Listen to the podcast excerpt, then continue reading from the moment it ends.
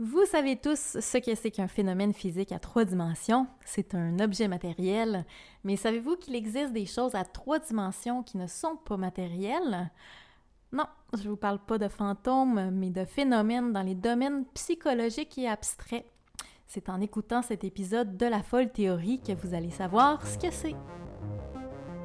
Allô tout le monde, c'est Alexandra Folly. Vous écoutez le podcast de la folle théorie et on en est rendu à l'épisode 6 qui s'appelle Le langage de l'espace 3D. Alors vous allez voir que le sujet de cet épisode-là, eh bien c'est le sujet. Non, non, c'est pas une erreur, j'ai bien dit que le sujet c'est le sujet, mais il faut écouter l'épisode pour comprendre. Dans les deux épisodes précédents, on a fait l'analyse sémantique des phénomènes 1D quantitatifs et des phénomènes 2D qualitatifs. On a vu comment ces notions-là de quantité et de qualité s'expriment dans le langage et ça nous a permis de mettre en évidence des correspondances dans les domaines physiques, psychologiques et abstraits. En passant, si vous n'avez pas écouté les épisodes précédents, je vous invite vivement à le faire parce que ça va vous permettre de mieux suivre le fil. Nous voici maintenant rendus à l'analyse des phénomènes à trois dimensions. On a vu que les phénomènes physiques à trois dimensions d'espace, ce sont les corps matériels. C'est des objets en volume pourvus de substance, de texture et de masse. Ça peut être des choses aussi diverses qu'une flaque d'eau, un rocher, un ballon, une étoile, un animal, ou alors Jean-Claude Van Damme, hein? ou un chat, hein? un petit chat qui est en arrière, qui, elle, aime beaucoup la troisième dimension. Et qu'est-ce que toutes ces belles choses-là ont en commun? Bien, vous remarquez que quand on en parle, on les désigne par des noms communs, des noms communs ou des noms propres. Et si on leur donne des noms, ben c'est parce que ces corps-là sont faits de substances. Et plus généralement, en termes de langage, ce sont des substancifs. J'ai dit substancif euh, parce que ça vient de substance, mais on écrit ça euh, substantif. Bizarrement, mais bon. Euh, donc, ce sont des substantifs à cause du latin, probablement. Substance, substantif. Ces mots-là ont la même racine étymologique que le mot sujet. Eh bien, ces choses-là à trois dimensions, elles peuvent être des objets ou bien des sujets. Ces mots-là, sujet et objet, ils ont aussi un sens grammatical. Un nom, ça peut être un sujet ou un objet dans la phrase, et c'est aussi valable sémantiquement. Un corps, ça peut être un objet comme un ballon, ou bien un sujet, hein, un merveilleux sujet comme Jean-Claude Van Damme. Mais dans le cas de Jean-Claude, on peut dire aussi un être. Alors, voici notre vocabulaire pour les phénomènes à trois dimensions. Matière, volume, corps, substance, substantif, sujet, objet. Et être. Et voici maintenant notre induction. Les phénomènes à trois dimensions d'espace correspondent au champ sémantique des entités. Les entités, c'est des ensembles à trois dimensions qu'on peut distinguer les uns des autres sur la base de leurs attributs et de leurs caractéristiques, ou si vous préférez, de leur configuration autrement dit la manière dont elles sont déployées dans l'espace. Donc, une dimension, c'est les quantités, deux dimensions, c'est les qualités, et trois dimensions, c'est les entités. Voyons maintenant qu'est-ce que c'est que les entités dans le domaine abstrait, c'est-à-dire dans l'univers de la pensée. Eh bien, mine de rien, je l'ai déjà dit juste avant, les entités abstraites, ce sont des choses, des trucs, des machins, des bidules, là, si vous préférez. Euh, quand on parle de quelque chose, on parle d'un substantif. C'est tout ce qui a une configuration et des attributs dans l'espace, que ce soit un sujet ou un objet. Notez qu'on peut aussi parler du sujet ou de l'objet d'une conversation. Dans ce cas-là, le sujet, c'est plutôt de quoi on parle et l'objet, eh bien, c'est plutôt l'objectif d'une conversation, donc euh, sa finalité finalement. Le sujet et l'objet, ça forme le propos et à propos, une pensée elle-même, ça peut être un substantif. La pensée, elle se produit dans l'espace psychique et elle a des attributs qui la caractérisent. Et la pensée, je veux dire euh, le mot pensée, ben, c'est un nom commun. Aussi, bizarrement, dans le domaine abstrait du langage, même les adjectifs peuvent devenir des noms. Même des qualités à deux dimensions peuvent devenir des entités à trois dimensions. Par exemple, quand je dis la voiture est verte, verte, ben c'est un adjectif, c'est donc une qualité. Mais quand je dis j'aime le vert, ben vert, c'est un substantif dont on peut décrire les caractéristiques. Ça signifie qu'il est devenu un sujet de conversation et qu'on peut lui attribuer des qualités. Par exemple, si je dis que le vert, ben, c'est apaisant, eh bien, en tant que sujet de conversation, le vert, c'est une entité abstraite à trois dimensions, alors qu'en tant que phénomène physique, c'est une fréquence à deux dimensions. Tout ça, ça peut paraître un petit peu mêlant, mais ça va devenir plus clair maintenant parce qu'on va passer par le domaine psychologique. Alors, qu'est-ce que c'est qu'un phénomène psychologique à trois dimensions? Autrement dit, qu'est-ce que c'est qu'une entité psychologique? Eh bien, on vient de voir que les entités peuvent être décrites par leur configuration, c'est-à-dire par leurs attributs et leurs caractéristiques. Eh bien, les caractéristiques, c'est ce qui forme le caractère. Un objet physique peut avoir un caractère physique. Par exemple, un ballon a un caractère physique rond. Eh bien, dans le domaine psychologique, une entité, c'est un caractère psychique. Et le caractère, c'est bien ça qui définit un sujet psychologiquement.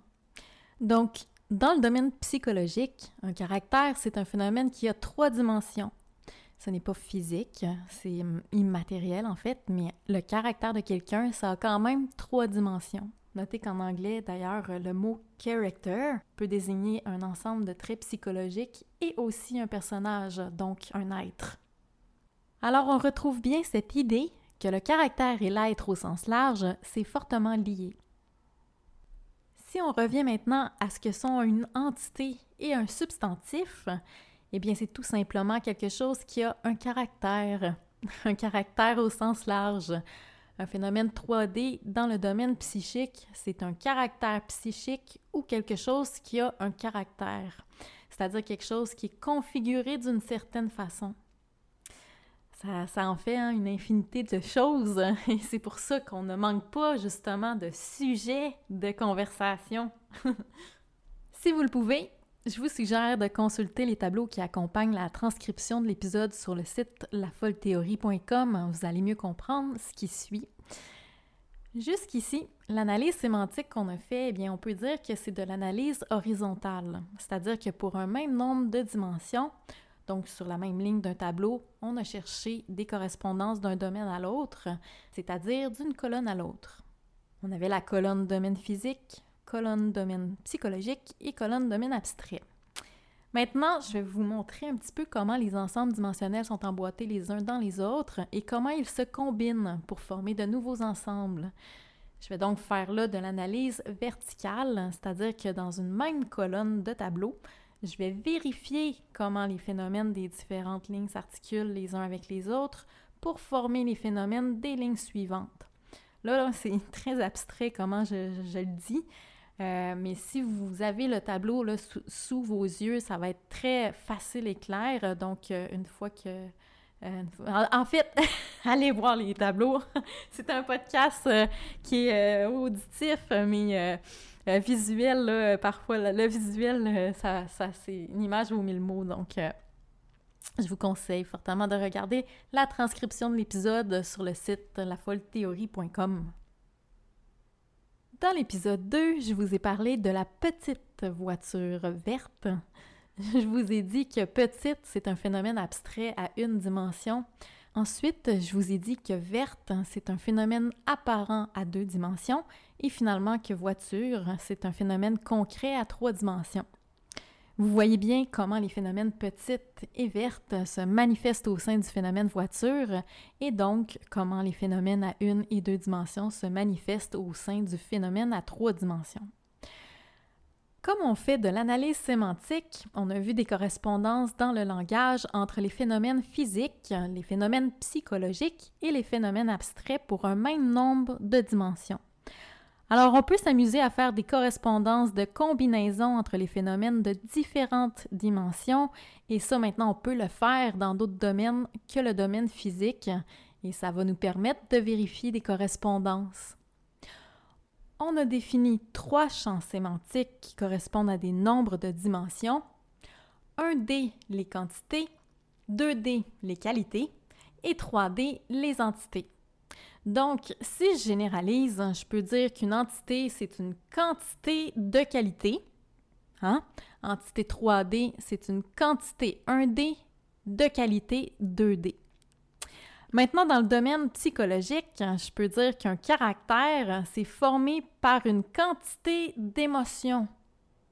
Un caractère 3D, c'est des émotions 2D accumulées au cours d'une durée à une dimension. Et finalement, dans l'instant présent, un caractère 3D, c'est l'importance 1D des émotions 2D. Avec ces combinaisons-là, vous commencez à voir là, comment les structures de l'espace-temps ne sont pas uniquement physiques et qu'elles concernent aussi les sciences humaines. Là, c'est des petites maths, hein. ça, ça va commencer à se corser un petit peu plus, là, mais je vous le rappelle pour la troisième fois. Allez voir les, euh, les, visuels sur le site parce que ça va être vraiment très, très facile. Là. C'est, beaucoup plus facile à comprendre visuellement que euh, juste à l'écoute. Alors, voici un petit résumé de l'épisode. En partant des phénomènes physiques, on a induit que les ensembles à trois dimensions sont des phénomènes substantifs c'est-à-dire des entités qui sont souvent désignées par des noms dans le langage. Ensuite, en recoupant ce champ sémantique-là des entités et des noms avec les champs sémantiques d'autres domaines, on a déduit que les phénomènes matériels 3D correspondent aux choses, aux machins et aux trucs dans le domaine abstrait, et ça c'est valable qu'il s'agisse de sujets ou d'objets. Hein. Et finalement, on a vu que ça correspond au caractère dans le domaine psychologique, et ça c'est valable qu'il s'agisse d'êtres ou de choses. Mais qu'est-ce qui leur arrive à tous ces sujets-là et ces objets-là dont on parle? Eh bien, ça se passe dans une dimension de plus. Hein? C'est la quatrième dimension. Ça va être dans les prochains épisodes où on va voir les correspondances entre les phénomènes physiques, psychologiques et abstraits à 4, 5 et 6 dimensions. C'est là que vous allez réaliser que vous vous, exprimez tous les jours des notions à 5 et 6 dimensions sans vous en rendre compte. Et c'est là aussi que le langage va venir nous aider pour mieux comprendre le monde complexe de la physique quantique. Merci d'avoir écouté cet épisode de La Folle Théorie. Si vous trouvez que c'est pas encore assez fou, attendez, hein? Je vous garantis que les prochains épisodes seront encore plus fous.